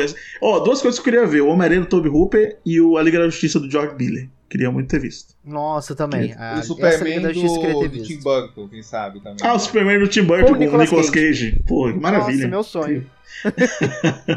o Hooper disse numa entrevista à Fangoria em maio de 1990, é, abre aspas, ele falou: aquilo foi um verdadeiro pesadelo para mim, tipo, a parceria com a Canon. Porque ele, tanto que ele teve liberdade, né, como a gente já falou, e ao mesmo tempo é, é, queriam cortar também a liberdade dele. Após isso, a carreira, a carreira do Hooper ela dá uma decaída, ele faz alguns trabalhos na TV, faz episódios de Amazing Stories, The Equalizer, é, da série do Fred, né, Fred's Nightmares, e episódios de Contos da Cripta também. É, uma curiosidade, o Toby Hooper ele aparece na cena final no casamento de O Príncipe em Nova York, em 1988. é. Eu revi a cena, ele aparece ali no... Ele aparece Mano, mesmo. Ele aparece, eu, eu revi, vi ele aparece. o Príncipe em Nova York, por isso é o choque, assim. e, e, e, e, depois, tipo, eu acho que num, em algum outro filme, o diretor do Príncipe Nova York faz uma participação também para pagar meio que essa, sim, essa não, dívida, faz, sabe? Faz, faz, assim. John Land, sim, sim. Uhum.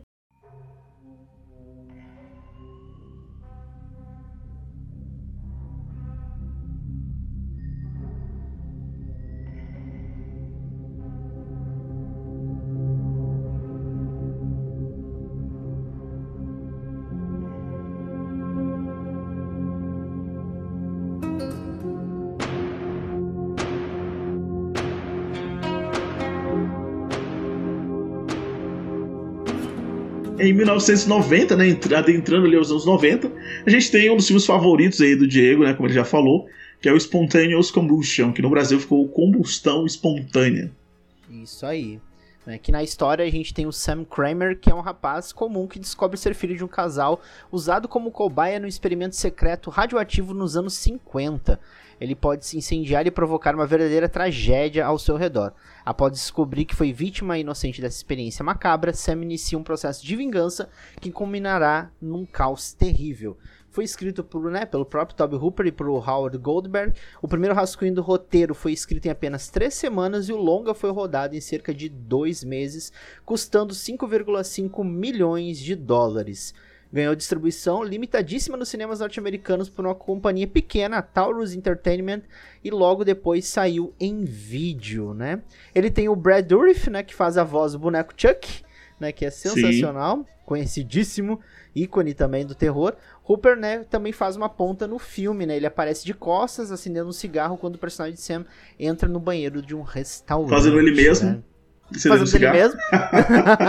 Porque a voz do Hoop é uma voz muito de fumante. Ele... É um negócio meio assim. Aquela voz assim. Muito né? bom, a, dona muito Ge... bom. a dona Geralda. A dona Geralda. A dona Geralda. Dona Geralda, pode crer. e novamente a gente tem o John Dykstra, né, supervisionando os efeitos né, visuais e especiais do filme, né? O William Tony Hooper, o filho de Toby, ficou responsável por três departamentos diferentes: efeitos ópticos com fogo, efeitos de maquiagem e efeitos especiais mecânicos. Olha só, né? Família trabalhando junto. Na época, ele dispensou, né, um cheque, né, poupudo, um cheque, né, bom para trabalhar como produtor executivo do vindouro Leatherface Texas Chainsaw Massacre 3, né, o Massacre da Serra Elétrica 3 de 1990, né? Pô, graças Olha a Deus. Só. Cara, o Combustão Espontânea é um, é um filme que realmente eu gosto bem. Eu, eu acho que, pra bem e pra mal, o, o, o Hooper, ele, ele é o roteiro dele também, né? Então acho que para bem e pra mal é um filme que ele tem muita liberdade, ele consegue fazer o que ele quer ali no filme. É, ao mesmo tempo, tem uma matéria que eu li que fala que o final. É, o dinheiro começou a acabar ali no final do filme, então eles tiveram que apressar. Tanto que tem um, várias é, é, várias páginas do roteiro que eles rasgaram, eles riscaram assim, porque não dava mais para não tinha mais dinheiro para fazer. Então acho que pro bem e pro mal, esse filme, ele, no, no, que ele, no que ele é bom, ele é bom mesmo, assim, de verdade. Os efeitos, a atuação do Brad Dourif tá incrível nesse filme. É, mas é o ritmo, assim, eu acho que às vezes ele peca um pouco nas tramas. Ele, todo mundo é mal nesse filme. Tem, uma, tem umas cenas que todo mundo faz parte de uma conspiração ali para poder destruir o personagem do Brad Dourif, que eu acho demais, assim. É, é, como eu falei, eu, eu acho que pro, ele, é, ele, é bom, muito bom no que ele é bom e muito ruim no que ele é ruim, sabe? Então, combustão espontânea, cara, acho que me pega muito, porque eu vejo ele como uma síntese de tudo que tem na carreira do, do, do Hooper. Eu acho que ele tá mais apaixonado que nunca, sabe? Assim, a meu ver. Sim. Porque eu acho que, uhum. que, que tanto a parte visual do filme é espetacular, que você falou dos efeitos, mas toda a fotografia do filme, a questão da, da chama, da, da explosão, do azul, sabe? Assim, da, da, das cores, sabe? Eu acho que pega um pouco do, do Massacre 2, são um filme extremamente colorido, sabe? E, e, uhum. e, e eleva pra esse filme, assim. E eu, eu, eu acho que, que ele faz uma coisa muito boa, que, que ele que, que ele faz uma crítica política que é contundente. Isso que você falou de todo mundo ser filho da puta, eu acho muito legal, porque parece que é um filme muito crítico ao governo norte-americano, sabe assim? A, essa, é, é, essa destruição que, que, eles causam, sabe assim? Então aquelas cenas no começo, que, é, que, que aqueles pais na, nos anos 50, e, e, e, e aquela família, aquele American Way of Life, que é tudo estilizado, que é, que é tudo uma aparência inocente, como aquele é quebrado por, ah, por, por, aquele, por, aquele, por aquele governo e é destruído e vai, e vai para chamas. Eu acho sensacional como ele consegue, como ele consegue fa fazer, uh, fazer, fazer, fazer essa, essa crítica política ao mesmo tempo ser um filme que acompanha a jornada traumática de um, uhum. de, um de um protagonista traumatizado, né, por, esse, por essa herança cultural que, que carrega, sabe? Isso, isso, eu acho, isso eu acho genial. E o Bud Dolph realmente tá ótimo. Eu acho, eu acho ótimo que o filme tem esse tom de farsa, farsa, farsesco, exagerado, que, com, que combina com, a, com essa coisa de sátira. Por isso o final apressado eu acho que combina mais com ele. Então eu acho um filme incrível mesmo. Assim, eu fiquei muito surpreso com ele, eu não esperava que eu ia gostar tanto. E eu achei, porra, é, é, ele conseguiu realizar tudo que, que, que tem de essência na carreira do Bob Hooper, assim. E ele tem essa parada de, de, assim, era dos anos 90, tava no finalzinho ali dessa paranoia da Guerra Fria, né? É, Então tem muito isso. Ele tem muito isso, assim, de, de. Eu acho que é um dos grandes filmes que encerram ali essa, é, essa parada desse medo, assim. Sem dúvida, cara, sem dúvida.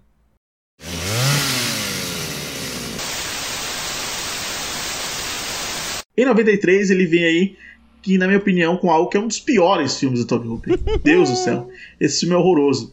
É o Night Terrors, que no Brasil ficou como Noites, Noites do Terror. De terror, né?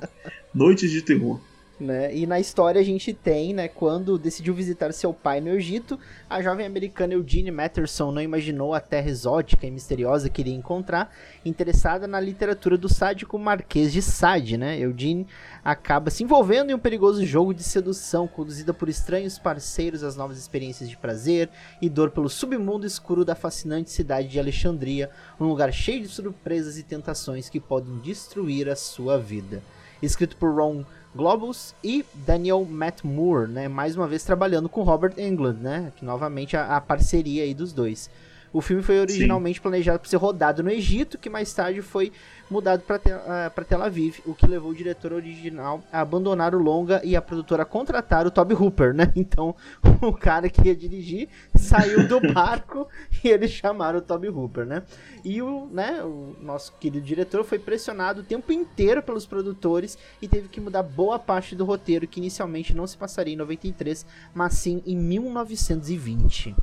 Cara, esse filme ele começa até bem ali, porque o Robert Englund ele faz o Marquês de Sade e tal. Uhum. E aí tem uma cena, é, de, ele fica escoteando o Marquês de Sade e o Robert Englund fica gritando, fala: Ah, é só isso que você consegue e tal. É, é bem legal. Mas depois, quando vai pra 93 ali no futuro. É, é muito bizarro. É, tem umas cenas que, inclusive, eu tava falando esse off pro Will, que sai do cine trash pra, pro cine privê. Total. Totalmente. É, tem uma parada de- dos dois se pegando, é, de uma coisa sensual ali. Tem uma Tem uma coisa cena meio. de sexo- Tem uma coisa meio comercial de perfume, né? Esses comercial de perfume atual. Umas coisas meio comercial de perfume atual. Totalmente. Sabe, comercial que você não entende nada Totalmente. do que tá acontecendo, comercial de perfume, e do nada, sei lá, aparece um nome assim, Perfection. Aí é. Caralho. O quê? Tipo assim, não entendi nada do que rolou aqui. Entendeu? E é tipo isso. Nossa, tem muito isso. Tem muito. Porque o filme ele fala sobre essa. Você se entregar ao prazer, essa coisa, Aham. né? Que o próprio Marquês de Sade tinha, né? Do cara que inventou, vamos dizer assim, o sadomasoquismo, né? É, então ele tinha essa parada do prazer diferente. E aí o filme tem umas cenas meio bizarras que você fala. Você até entende o propósito, mas ao mesmo tempo as cenas de sexo são muito soft porn, assim, Você de entende o nível conceito, cine mas você fica meio, mesmo. meio, meio assustado. É, exato. Tem uma cena muito ridícula que é de um cara montado num cavalo pelado. é, e ele vai caval- cavalgando no cavalo, tá? Queria dizer. É, completamente pelado e o Toby Hooper filma ele é, com um plano meio detalhe assim no pinto dele, duraço. É, é muito louco, assim. É um filme que o Toby Hooper ele estava muito surtado nesse momento que ele fez esse filme. É, mas é isso. É isso aí. É isso. É, um- é um filme, é um filme que o Toby Hooper queria fazer, né? Não, ele não queria, né? Ele foi chamado de última hora. Chama de é última isso. hora, Porra, jogaram pra ele, coitado. Jogaram foi coitado.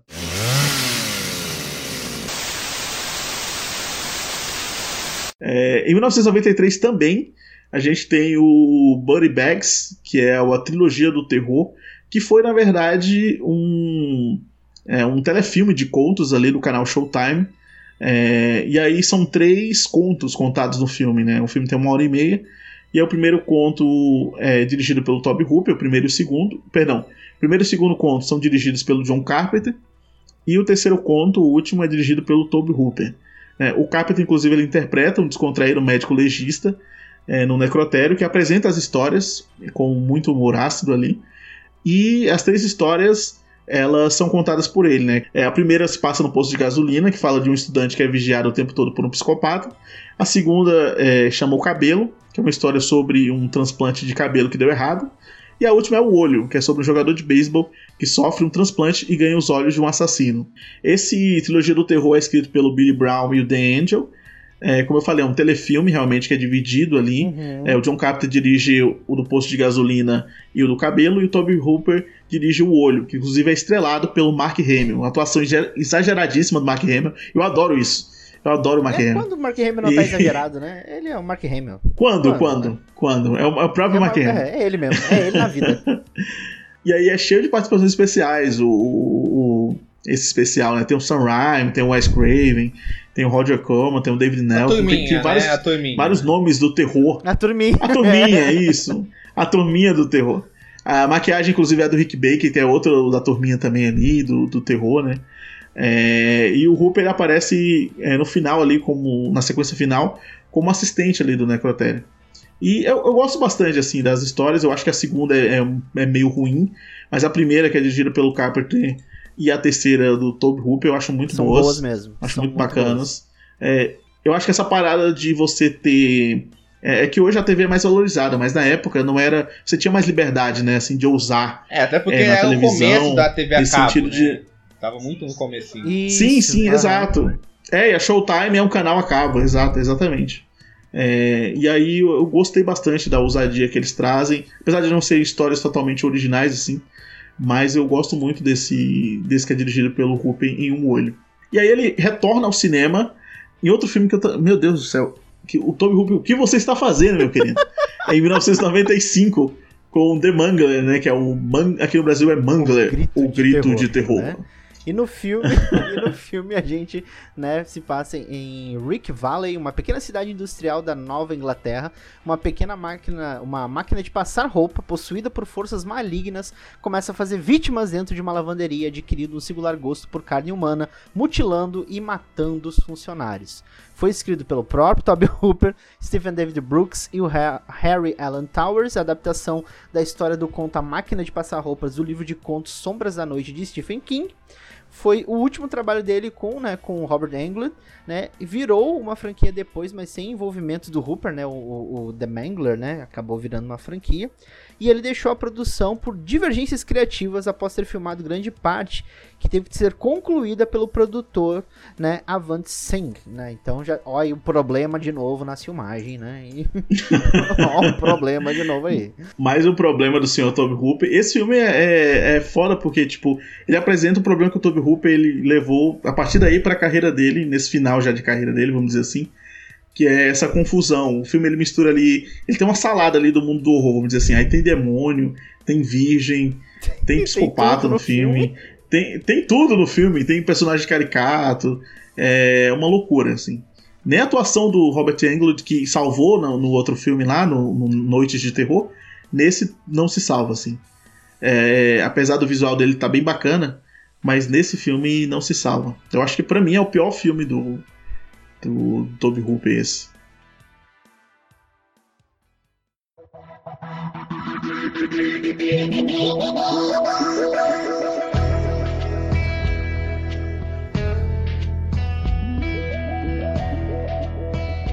Em 2000, o Toby Hooper eh, ele vai para outro, além da TV, além do cinema, ele vai agora para home video e ele lança um clássico do SBT e da Record, que é o Crocodile, é, aqui no Brasil, Crocodilo. Exatamente. Nesse filme, oito jovens estudantes em busca de aventura passam férias em um lago. Tudo vai bem até que acabam se deparando com um enorme crocodilo chamado Flat Dog.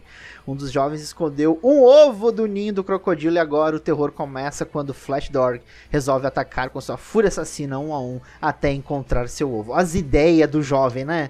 As ideias do jovem, eu gosto disso, né? Foi escrito pelo Jay Sanderson, o Adam Giersk e o Michael Dewey. É um trash com efeitos especiais bem ruins, né? Inúmeros erros de continuidade. Passava muito na Record no SBT, como o Thiago falou, né? Então, assim, é bem complicado mesmo, né? Oh, meu Deus. É daqueles clássicos filmes de criaturas que se tornam, né, é, é, né animais que se tornam meio grotescos e começam a atacar todo mundo, né? Que o crocodilo, o jacaré é bem genérico, né? Tem vários, tem vários deles. É nesse nível mesmo esse filme, assim. Eu tenho uma nostalgia por ele, porque eu assisti ele muito é, na Band, no SBT, que ele passava. Minha mãe adorava esse filme, uhum. inclusive. O, crocodilo vai mudando de tamanho é, durante o filme, você vai percebendo. é, tem uma cena no começo já no filme que tá dois, são dois carros andando, jovens, né, andando pelos é, por dois carros. E aí um cara, para zoar o outro, joga água no, no para-brisa do carro. E aí, no take seguinte, o, carro, o para-brisa tá seco. é tipo, tem uns negócios muito assim, sabe, no filme inteiro. São vários errinhos assim de continuidade que o filme vai tendo. Mas assim, pela nostalgia, eu acho que vale rever. É aquela tosquice, né? Um filme é, de crocodilo meio tosco ali. Nossa, total. É, mas vale, mas vale. Mas, vale, é, vale, mas vale, vale, vale. É, e aí em 2002 o, o Spielberg ele produziu a série, a minissérie Taken, que foi vencedora do Emmy, e o Toby Hooper dirigiu o episódio piloto. Então o Toby Hooper, ele meio que, então, entre vacilos, ele mostrava ali. As pazes com o tempo, então, foi meio isso? Aham. Uhum. É, com o tempo, com o tempo fizeram as pazes, fizeram as pazes. e, tipo, eles. É, é, tipo, o Toby Hooper ele vinha de erros, mas ao mesmo tempo ele mostrava que não estava morto. Porque esse episódio Taken dele é um dos melhores da série, assim, da minissérie. Então ele ia mostrando que ele ainda tinha aquele tato ainda, apesar de decair muito nas últimas, né? E aí em 2003 ele ganha um dinheirinho ali porque ele coproduziu o remake do Massacre da Serra Elétrica, né, pra New Line. Inclusive eu assisti o remake do Massacre da Serra Elétrica primeiro também, também, do que assisti também, o clássico pô, Massacre também. da Serra Elétrica. E eu gostei muito desse remake de 2003, né, que é produzido também pelo Michael Bay. E eu falei, putz, não acredito que eu vi um remake na original. E aí quando eu vi o original, eu gostei muito mais, obviamente. e em 2004, a gente tem o Two Box Murders, que infelizmente aqui no Brasil também ganhou o título de Noites de Terror. Que, que loucura, né? Doideira, né, Não sei porquê. Doideira. É um filme que é lançado é, 11 anos depois, o Tommy Hooper ganha o mesmo título. Tipo, não tem lógica nenhuma, mas... Na okay. história do filme, a gente vai conhecer o casal de recém-casados Steve e Neil, que mudam para um condomínio em Los Angeles. Além da aparência lúgubre do local e dos moradores esquisitos, mulheres são mortas brutalmente no prédio por um maníaco. Foi escrito pelo Jay Sanderson e o Adam Gierkesk. E o remake do filme, né, The The Toolbox Murders de 1978. Foi estrelado por Angela Bettis, a de May e do remake de Carrie, né? É interessante falar que a Sherry Monzumbi atuou no filme como um favor pessoal pro Toby Hooper, né? Que era amigo, né, do marido dela, né? Ok, o, o músico e cineasta Rob Zombie, né? Uma das produtoras que financiou o filme dissolveu-se durante as filmagens, forçando Toby Hooper a encerrar a produção quando apenas dois terços do filme haviam sido rodados. Meu Deus, coitado. Não tem sorte também, né? oh, meu pai. Então, ele, eu acho que era um respiro do Toby Hooper, uh -huh. que, como a gente falou, ele tinha dirigido o, o, a minissérie, né, o Take, um piloto, e aí produzido o, o Massacre da Serra Elétrica, e aí nesse filme Sim, eu gosto total. bem... Eu acho que o Toby Hooper está na casa dele, quando ele trabalha com slasher, né? É, ele trabalha bem. E, e, aí vem um problema que eu falei no outro filme, dessa mistura. Nesse filme funciona, porque o filme ele tem ali uma pegada. Tem um slasher, aí tem uma pegada do prédio meio ser amaldiçoado. E aí tem uma parada de janela indiscreta ali, que a menina chegou no prédio novo e os vizinhos brigam pra caramba e ela fica é, ouvindo tudo. E ao mesmo tempo tem Também. uma parada de vizinhos meio bizarros, que é muito o bebê funciona, de Rosemary. Total. Então tem essa mistura, mas é funciona, sabe? negócio, você falou esse negócio das homenagens a vários filmes. Gosto muito desse filme basicamente porque ele é. Eu acho que o Toby Hooper fazendo uma grande. Uma grande saudação e comentário ao cinema, né? A paixão dele do cinema, a, ao ato Sim. de filmar, sabe assim, ao gênero, a Hollywood comentando tudo isso, e nisso eu acho ele, ele, ele muito funcional, sabe? Assim, é, isso é. E, e, e, a questão que ele explora cenários, né? Ele é um diretor sensacional nisso, né? E a atmosfera que ele cria. Nossa, então foi um filme é que eu gostei mesmo, é muito, é assim. Não, tamo junto, gostei bastante também desse. Até fiquei aliviado, porque eu tava numa maratona ruim do Tom Hooper. Aí quando eu assisti esse, eu falei. Ainda há salvação. Ah, ainda bem, gostei, gostei.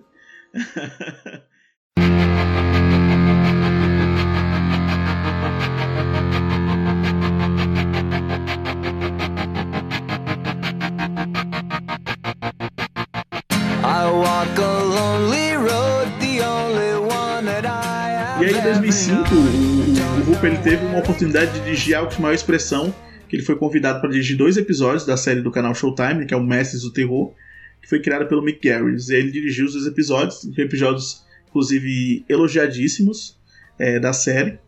É, mas também em 2005 ele faz, ele faz um dos que eu acho os piores também filmes dele, que é o Mortuary, que aqui no Brasil é o Mortuária, é, que vai contar a história ali do Jamie, que é um adolescente como tantos, insatisfeito com a vida. Ele não concorda com o espírito aventureiro da mãe, a Jamie, que por mais uma vez resolve mudar de cidade com os filhos. E aí, em uma pequena cidade, eles assumem o tradicional funerário dos irmãos Fowler. O problema é que o local, ao lado do cemitério da cidade, parece ser mal assombrado. Esse filme é escrito pela, pelo J.C. Anderson e o Adam Gieres, e o último filme do Toby Hooper produzido nos Estados Unidos, esse Mortuário. E cara, é decepcionante esse filme. Eu acho que ele tá disponível também no YouTube dublado, inclusive. É, eu acho extremamente decepcionante. Eu não gosto da criança gritando no filme. É, tem uma menina que grita o filme inteiro. Eu, é, caraca, o filme inteiro. Eu fico, meu Deus, eu fico desesperado. Não? E a, o visual do filme não é legal. Tipo, o vilão principal do filme não tem um visual bacana. Tem, tem umas cenas muito ridículas, por exemplo. Tem uma cena que a menina tá. O cara tá indo pegar a menina. E aí ele sente pena. E aí ela oferece meio que uma bala para ele. E ele pega a bala. É um negócio muito bizarro. Ele, ele tenta fazer um negócio de humor, estilo Massacre da Serra Elétrica 2, mas não funciona. Uhum.